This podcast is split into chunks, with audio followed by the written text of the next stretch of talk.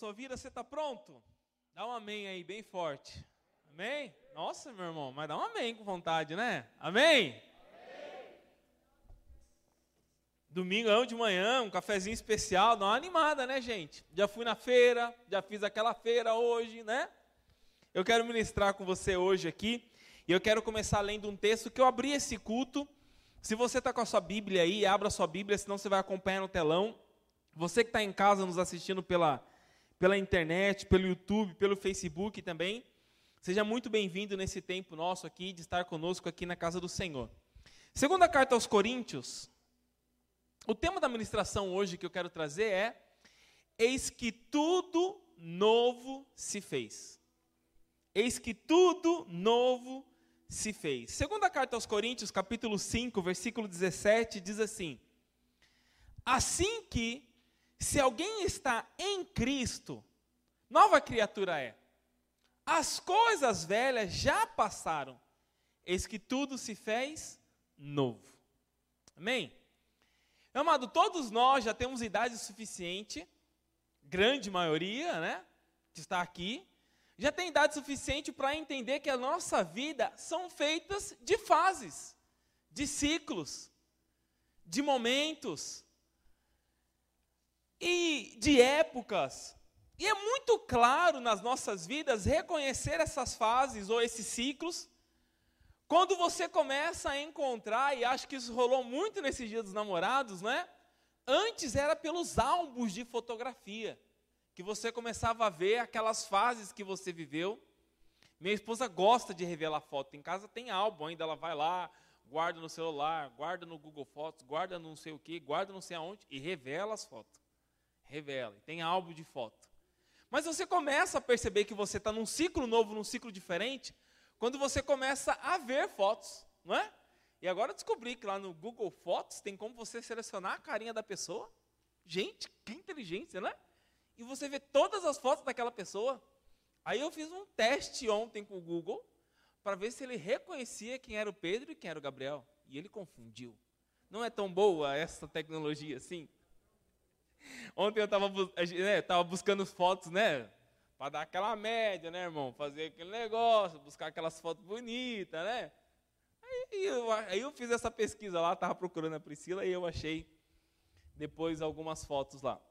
Mas nós vemos quando nós entramos num ciclo novo, numa fase nova, quando nós começamos a ver as coisas antigas. Como nós mudamos, como as situações mudaram, como as coisas passaram.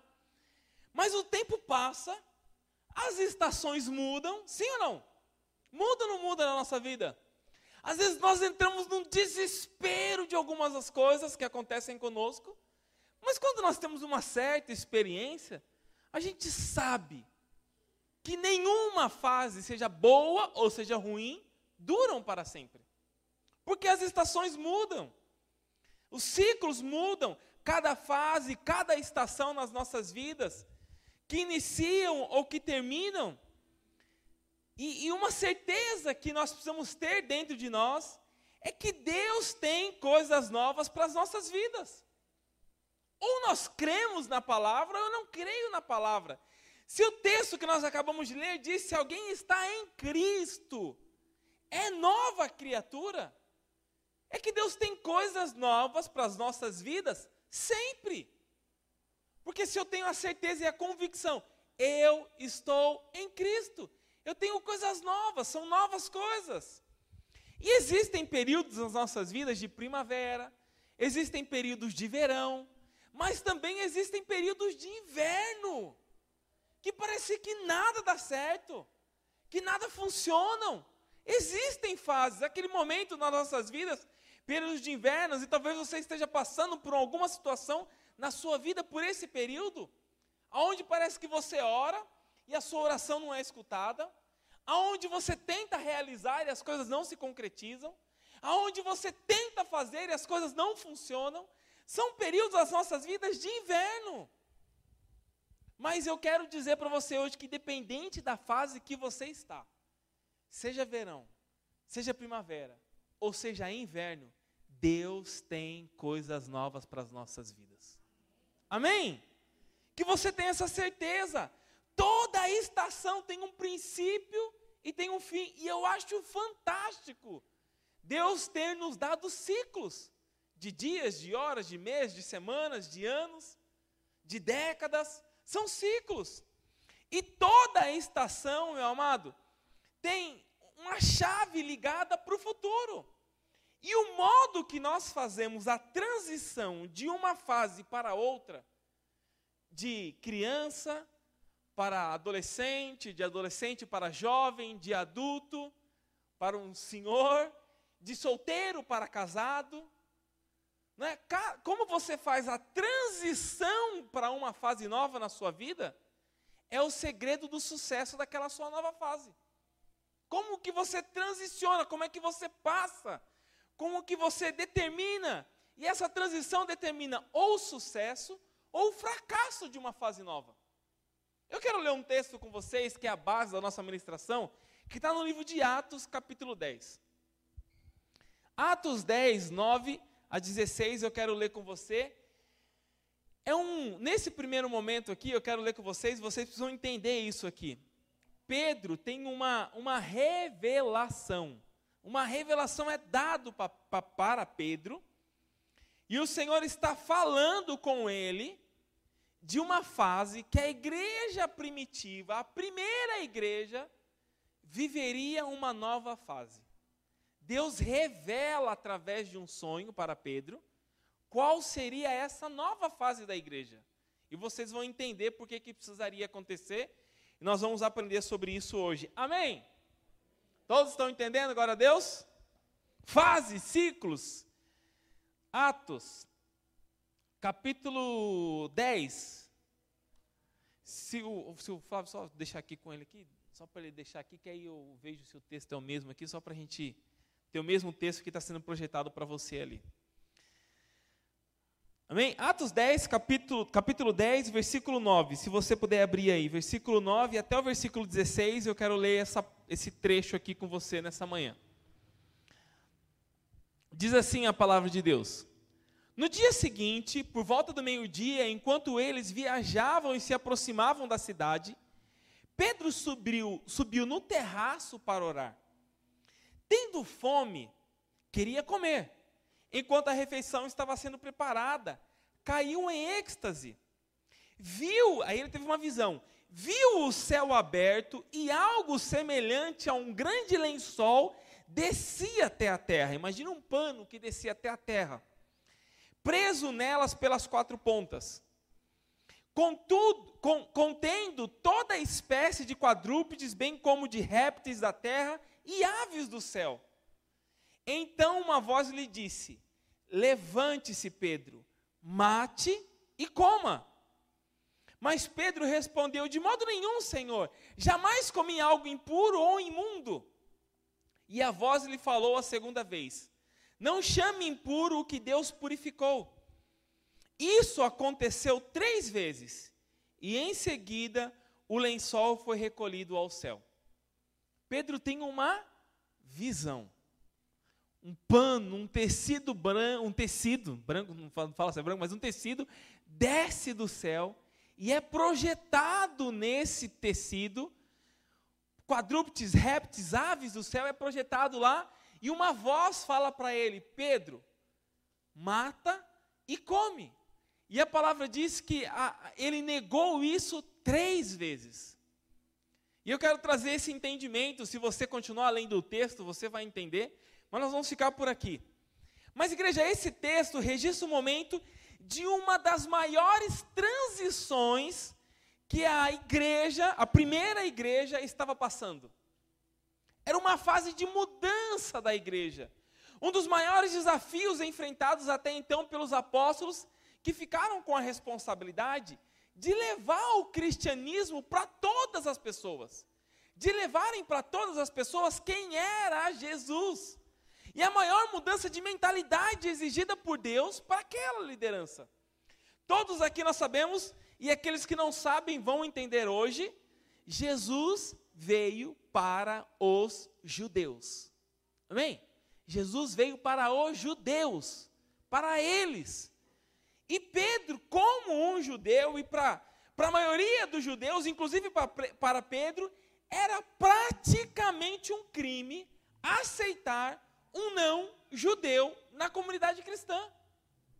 E isso, durante anos, foi o que selecionou aquele que era cristão ou não era cristão, porque precisava ser judeu. Deus estava dando para Pedro um sonho, uma revelação, que aquilo que era para os judeus também era para os não-judeus. Era para os conhecidos como gentios, que não eram judeus. Precisava ter, era algo cultural. O judeu não se relacionava, o judeu não sentava à mesa, o judeu não entrava na casa de um não-judeu. Então, era preciso quebrar um paradigma, era preciso quebrar um conceito, era preciso quebrar uma cultura. E para isso Deus deu essa revelação. Aquilo que Pedro conhecia como impuro, Deus estava falando para ele: Eu já santifiquei. Mas mesmo assim, você imagina que algo que você aprendeu a sua vida inteira, ser quebrado com uma revelação, com um sonho. Pedro nega isto.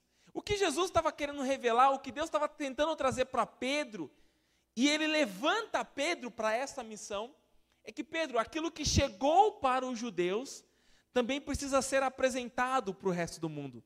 Meu amado, você imagina se isso não acontece? Nós nunca conheceríamos Jesus. Você imagina se esse paradigma não é quebrado? Se o conceito de que Jesus só veio para os judeus ficassem só com os judeus, nós não estaremos reunidos aqui hoje. Não conheceríamos Jesus, Jesus.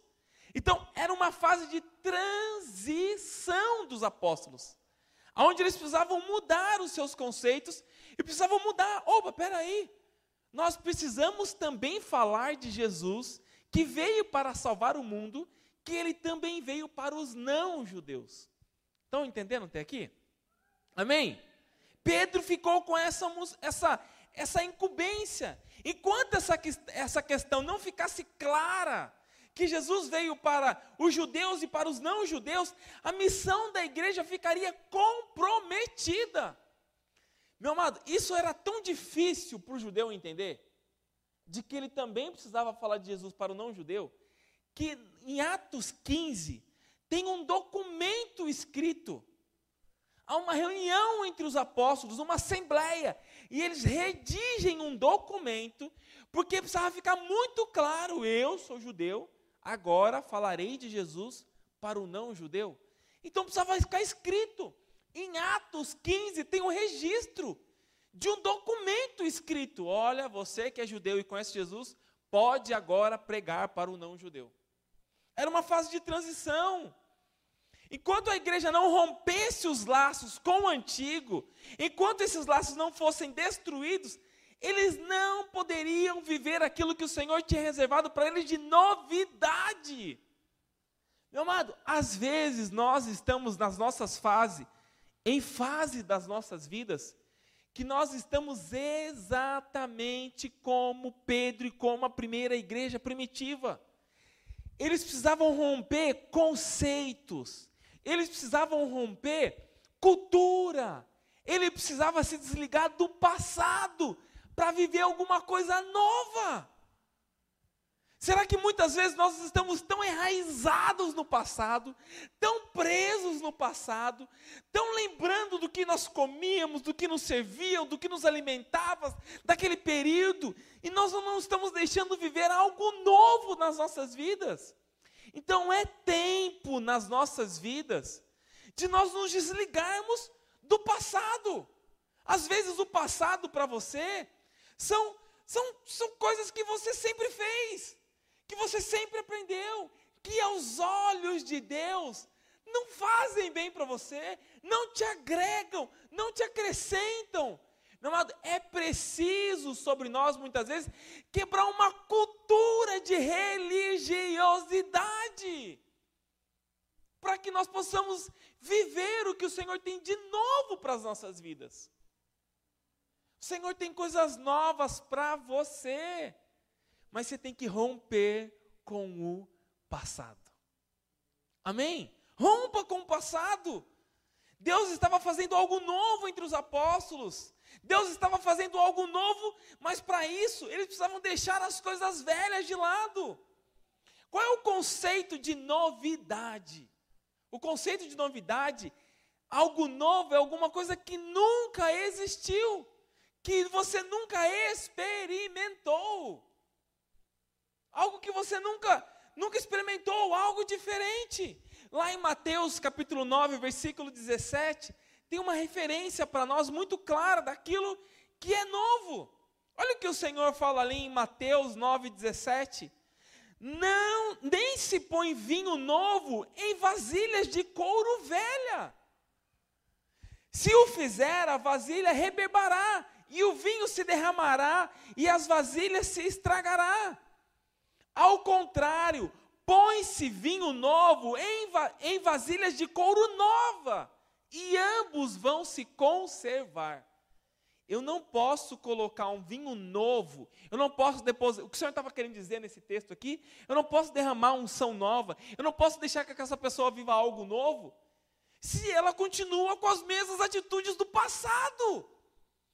Se, é maravilhoso pregar querer algo novo, né? Quem quer algo novo? Ah, uh, eu quero.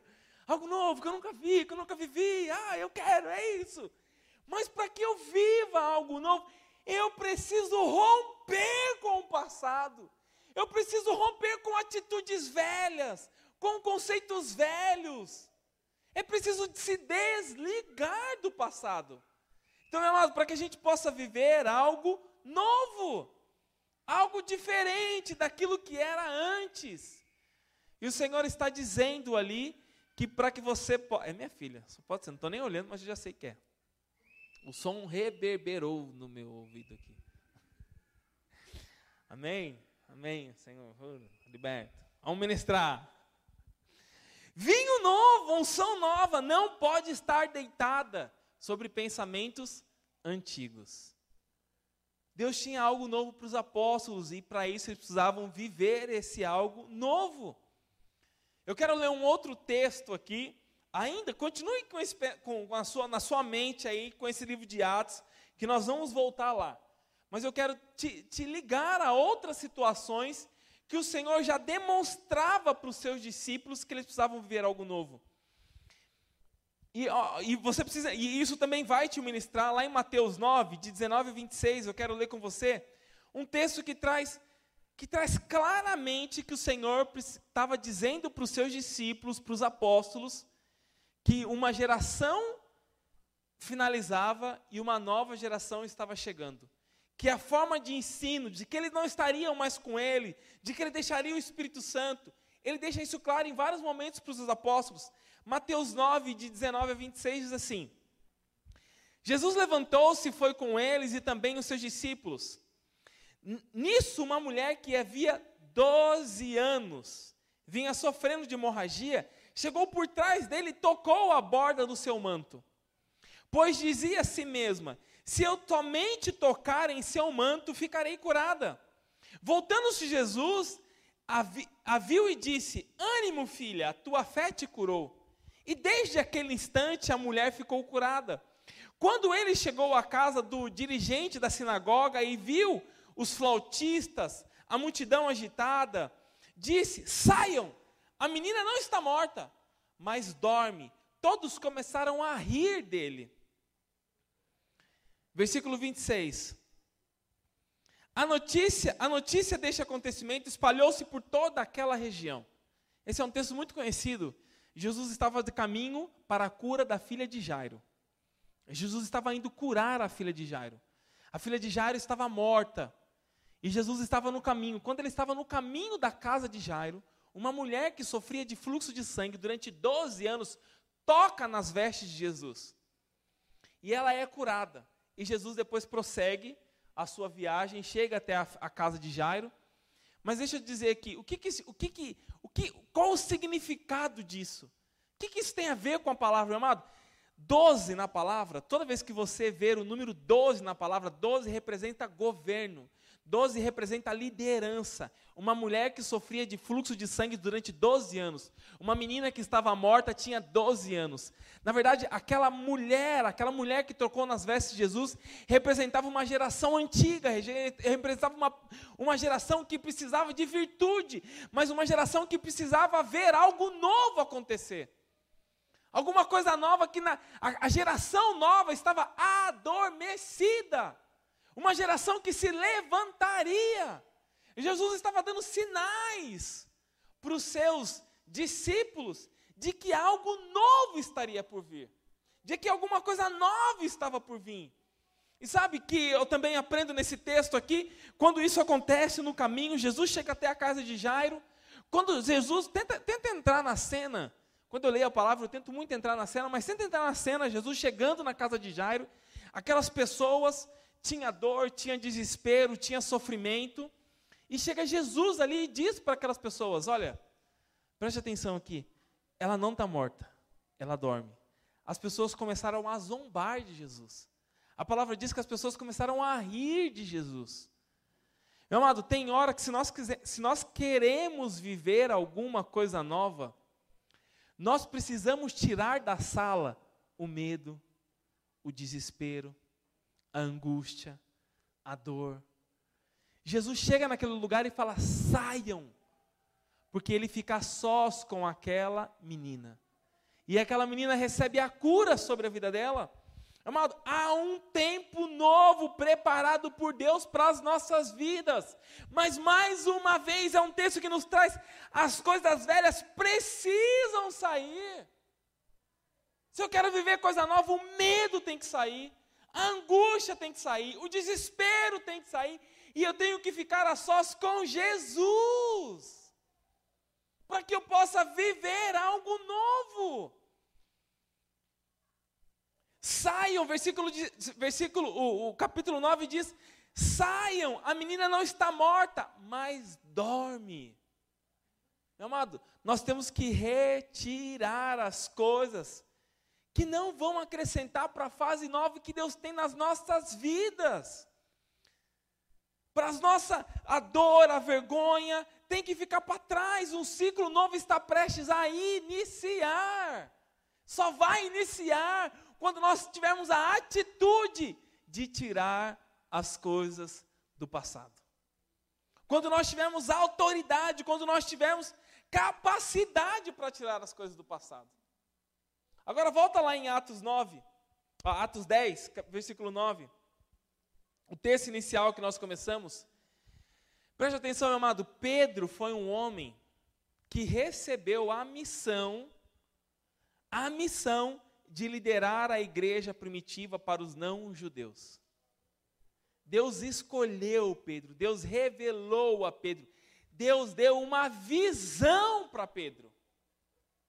E o último ponto aqui, que eu vou abrir esse ponto em vários outros pontos, mas último, última chamada de atenção que eu quero dar para você aqui.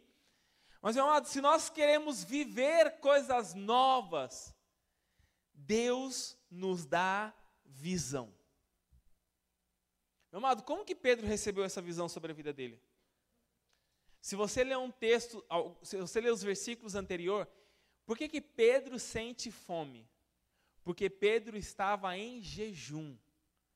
Pedro estava em oração. Ele sobe a laje, sente fome da comida que estava sendo preparada. Meu amado, o nosso, a, a nossa conexão com Deus precisa ser levada a séria. Eu preciso ter a responsabilidade. Eu tenho um Criador, eu tenho uma fonte, eu tenho aonde buscar mas a minha conexão com Ele precisa ser levado a sério. Eu preciso me relacionar com Ele, eu preciso ouvir dEle, para que eu não tome decisões na minha vida, achando que é algo novo, e são decisões precipitadas, decisões erradas, caminhos que o Senhor não traçou para as nossas vidas. E só tem visão de Deus quem se relaciona com Ele. Amado, Pedro estava no momento de jejum e oração. A visão vem para ele porque ele buscou a visão, Busque se relacionar com Deus. Busque estar em conexão com Deus, da sua maneira, da sua forma, mas não menospreze a sua conexão com o Criador. Amém? Pedro estava se conectando com Ele. Pedro vê o céu aberto. E meu amado, não é para qualquer um ter uma visão, é quem tem relacionamento. Chega alguém na sua casa, acabou de conhecer, você abre a porta, abre a geladeira, mostra a sua casa inteira, mostra tudo, fala quanto você tem na conta. Fala. Se você faz isso, está errado, mas normalmente nós não fazemos isso. Para quem que você conta a intimidade? Para quem você se relaciona? Para quem você confia? Se nós queremos, meu amado, viver algo novo, e temos a convicção e certeza de que é algo de Deus sobre as nossas vidas, eu preciso me relacionar com Ele. Amém? Não dá para esperar algo da parte de Deus se eu menosprezo a minha conexão, se eu menosprezo o meu relacionamento. Só vai receber visão aquele que se relaciona. Pedro tinha um relacionamento íntimo com Deus. Nós precisamos mudar a forma de nós vivermos o cristianismo. Ah, pastor, mas eu vou no culto todo domingo, meu amado. Isto aqui não é relacionamento com Deus. Isso aqui pode te ajudar. Isso aqui pode te nortear. É muito bom estarmos com com, com, com igreja, reunidos, louvando, adorando, sendo ministrado na palavra. Mas você não pode menosprezar o seu relacionamento com Deus a duas horas de culto na semana. O meu relacionamento com Deus é quando eu acordo, é quando eu falo com o Espírito Santo, é quando eu faço atitudes que condizem com o cristianismo, é quando eu digo não Amado, eu, essa semana eu fui numa situação, eu me vi numa situação apertadíssima. E eu falei, Senhor, o que, que eu faço agora? Eu falei, não, não vou fazer. Um cliente me insistiu, me faça, não, converse, negocie. Eu falei, cara, não. Nós temos que aprender quando eu digo não para situações que o mundo me oferece. Eu estou criando vínculo com o meu Criador. Então, meu amado, é, é o nosso dia a dia. Não é, nossa, eu me relaciono tanto com Deus, eu vou no culto no domingo, não, não. É bom, é importante, mas não é relacionamento com Deus. Amém, igreja? Amém? Mas volta no domingo que vem, vai. Mas ah, agora o pastor vai lá, pregou, né, falou que isso aí não tem nada a ver com relacionamento. Todos entenderam, amém? Não pode ficar só nisso. Pedro tem uma visão, um lençol com animais considerados impuros. Pedro nega por três vezes, Deus fala com ele.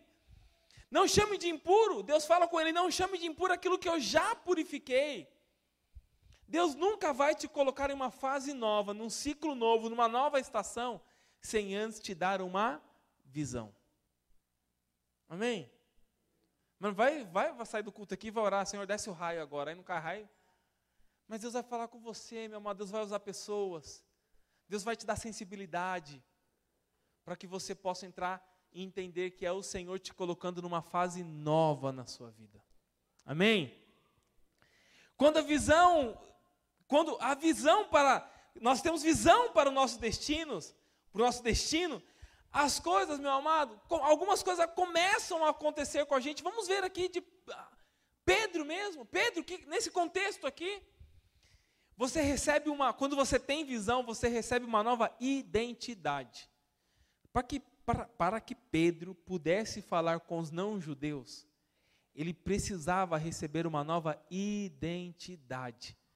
Ah, não é um novo RG, não, meu irmão, que você vai comprar aqui em Santa Maria, não. Não, não é isso, não. Misericórdia, irmão. Ah, não é isso. Mas Pedro precisava ter uma postura diferente.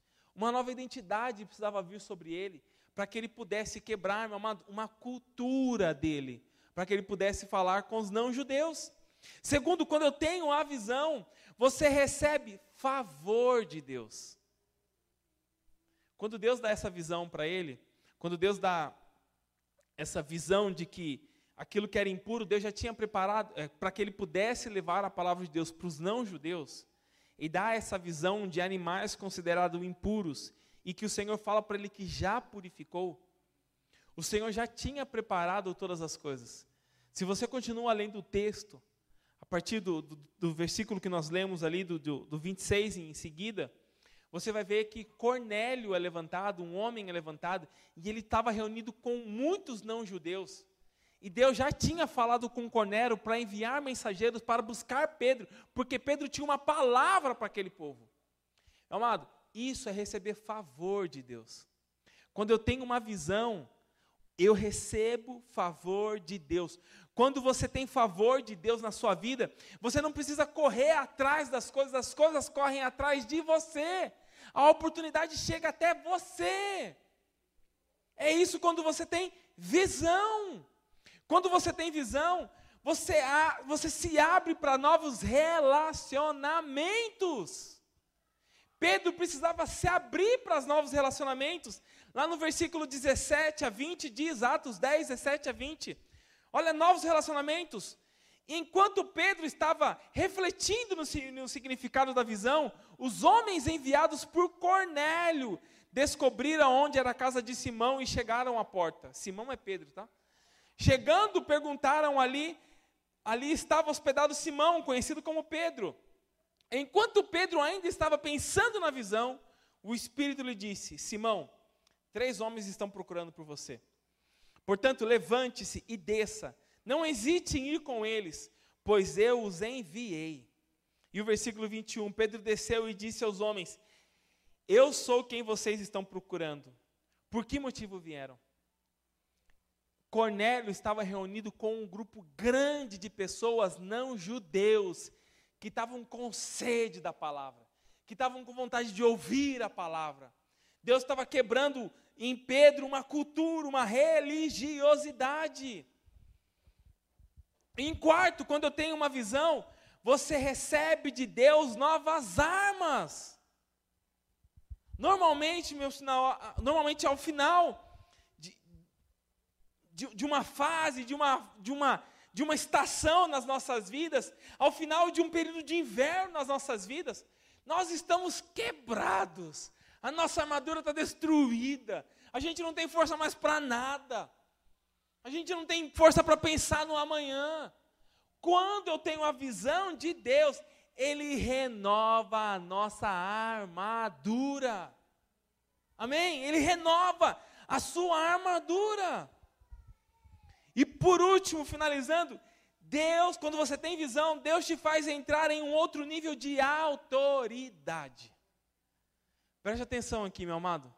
Quando você tem visão, Deus te coloca num outro nível de autoridade.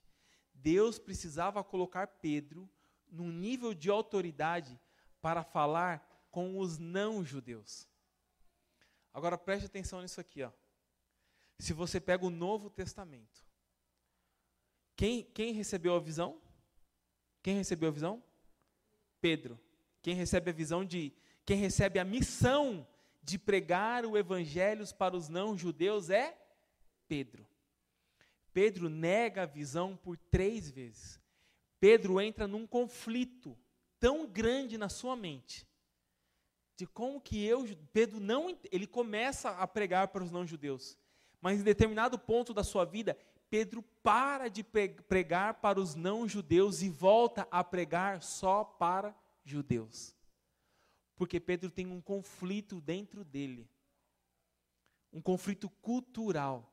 Meu amado, se você não abandonar o passado, Deus levanta outra pessoa para fazer aquilo que foi dado para você fazer. Sabe quem é o cara do Novo Testamento que prega para todo mundo, para o cachorro, para o gato, para o periquito, para o judeu, para o não judeu, o apóstolo Paulo é levantado.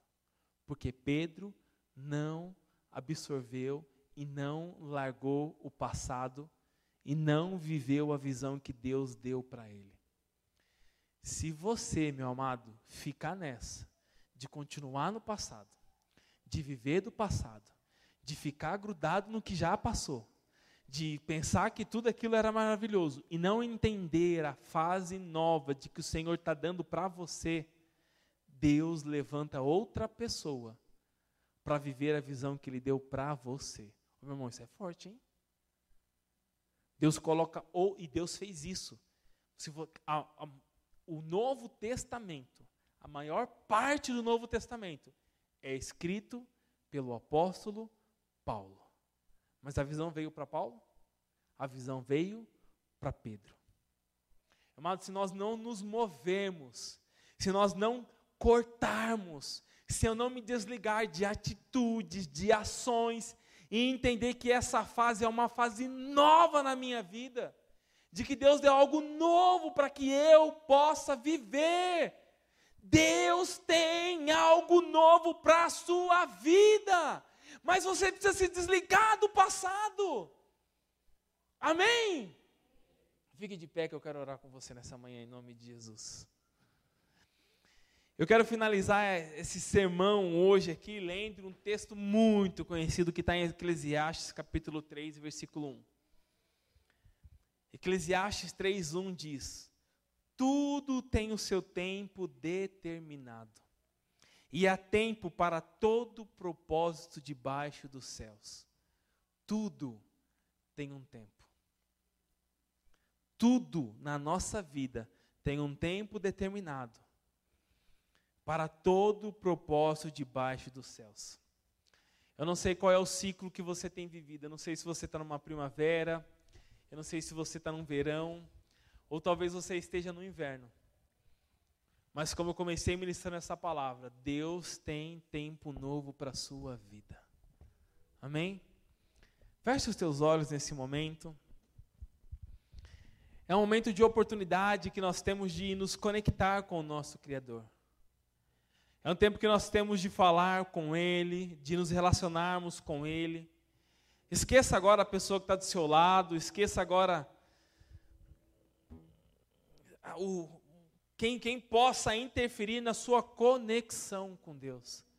Mas que você tenha um tempo agora de entendimento, que você tenha um tempo agora para que você possa mesmo falar com Deus, para que você possa mesmo se conectar com Ele, para que você possa se relacionar com Ele e para que você possa abrir o seu coração com Ele. Abra o seu coração agora com Deus. Feche os teus olhos para que nada te atrapalhe, nenhuma movimentação te atrapalhe, mas que você possa falar com Deus nessa manhã. Que você possa se conectar a Ele agora e dizer: Senhor, qual é a fase que o Senhor tem preparado para mim? Que você faça uma reflexão agora, Senhor, será que eu ainda vivo do passado? Mas a tua palavra diz que quem está em Cristo, nova criatura é. As coisas velhas se foram, as coisas velhas se passaram. O Senhor tem coisas novas para minha vida. Senhor, se eu vivia em atitudes erradas, se eu vivia em caminhos errados, se eu vivia com, com situações erradas, eu quero entrar nessa fase nova me dá a visão, Senhor. Me dá o teu entendimento. Me dá o teu querer para a minha vida. Me dá o teu querer para a minha casa. Me dá o teu querer para o meu relacionamento, para a minha família. Coisas novas o Senhor tem preparado para a sua vida. Meu amado, não deixe que esse tempo que nós estamos vivendo, um tempo de pandemia, de restrições, que já se alongou tanto, te possibilite de viver o que o Senhor reservou para você. Nós cremos na palavra. Senhor tinha algo grande para acontecer na, na igreja primitiva, na primeira igreja. E Senhor, não nos deixe chegar à situação em que Pedro chegou. Ele recebe a visão, ele entende a visão, mas ele abandona a visão. E o Senhor levanta o apóstolo Paulo. Senhor, que nós possamos ser aqueles que o Senhor levante nesta geração. Senhor, eu declaro nessa manhã que esta geração é a geração que viverá o melhor tempo das suas vidas. Eu declaro que os teus filhos aqui viverão o melhor tempo no, na sua família, o melhor tempo no seu casamento, o melhor tempo no seu trabalho, o melhor tempo nos seus negócios. Senhor, nos dá a tua visão sobre as nossas vidas. Que não, que não possamos desviar nem para a esquerda, nem para a direita, mas que possamos continuar focados naquilo que o Senhor tem para nós. Que essa conexão com o nosso Criador fique clara, fique nítida e que possamos viver tudo aquilo que o Senhor preparou para as nossas vidas em nome